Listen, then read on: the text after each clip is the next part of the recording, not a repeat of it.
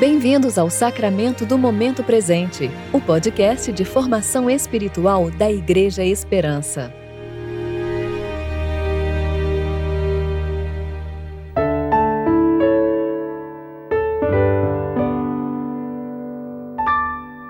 Hoje é sexta-feira, 24 de junho de 2022, tempo de preparação para o segundo domingo do tempo comum. Agora nós mesmos somos como os vasos frágeis de barro que contêm esse grande tesouro. Assim fica evidente que esse grande poder vem de Deus e não de nós. 2 Coríntios, capítulo 4, versículo 7. Eu sou Júlia Ribas e vou ler com vocês a reflexão de Roberto Sales referente a Gálatas, capítulo 4, versículos 8 a 16.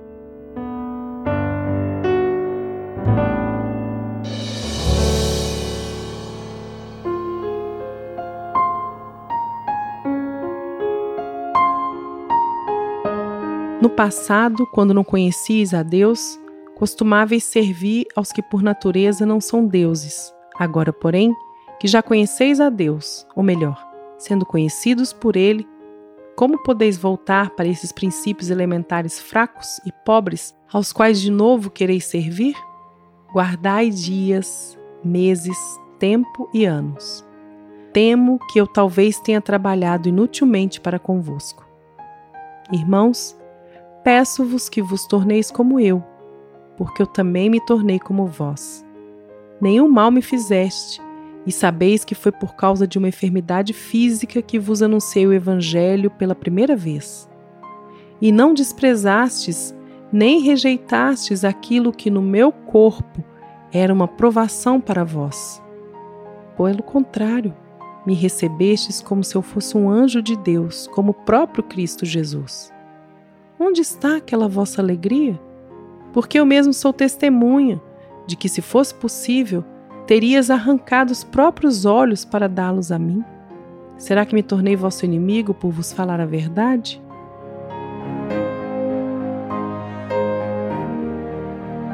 Não é fácil para qualquer um de nós vermos pessoas queridas tropeçarem em erros e sofrerem dores depois de tanto aconselharmos e prevermos sobre os possíveis danos. Ao ler este trecho tão intimista da carta de Paulo aos Gálatas, onde fala da dor comum a nós em situações em que nossos conselhos são desprezados, pensei na dor que o Senhor sentiu quando foi ter com Adão na tarde, no dia em que comeu o fruto recomendado para que não provasse. Adão e Eva viviam em um estado de graça, no qual não precisavam de determinações, leis e feitos para romperem com o mal. A comunhão com o Pai era perfeita em tudo e seguia conforme um plano bom e agradável. Por que será que a graça da comunhão e do amor do Pai parecem não saciar nossa sede de dominar essa relação? E ainda porque o desejo de reter as rédeas e direcionar tudo sob uma vontade tão imperfeita quanto a nossa ainda que através de leis e preceitos. Bastava-nos a humildade, a rendição à graça, pois foram esses os dizeres do Senhor no discurso controverso a este mundo, proclamando no monte, segundo a narrativa do Evangelho de Mateus, onde a felicidade reside na simplicidade, na carência e na dependência dos sustentos vindos do Pai. A felicidade por qual lutamos todos vem de uma mansidão e comunhão que compartilham da fonte de um amor sem segundas intenções, mas apenas da entrega ao outro por ver a beleza e a semelhança com o Criador.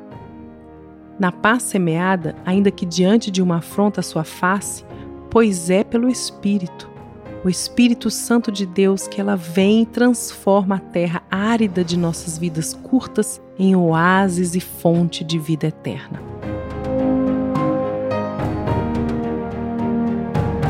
Oremos. Pai amado, se o Senhor não tivesse dado a graça deste dia nascer, o que eu poderia fazer? Quem sou eu diante de tudo que criaste? Assim mesmo derramou amor nesse dia por minha vida e por sua bondade move sobre mim o Espírito Santo, ensinando que nada tenho que não tenha sido alcançado com sua permissão e graça. Obrigado pelo chamado para caminhar à sua semelhança. Em nome de Jesus. Amém.